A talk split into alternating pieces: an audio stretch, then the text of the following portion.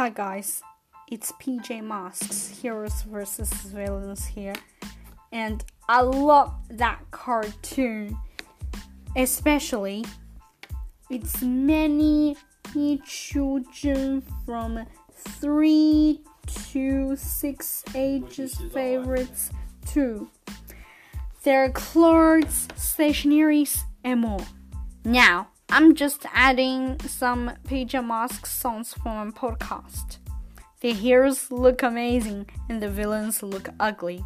So, are you ready, guys? Let's go!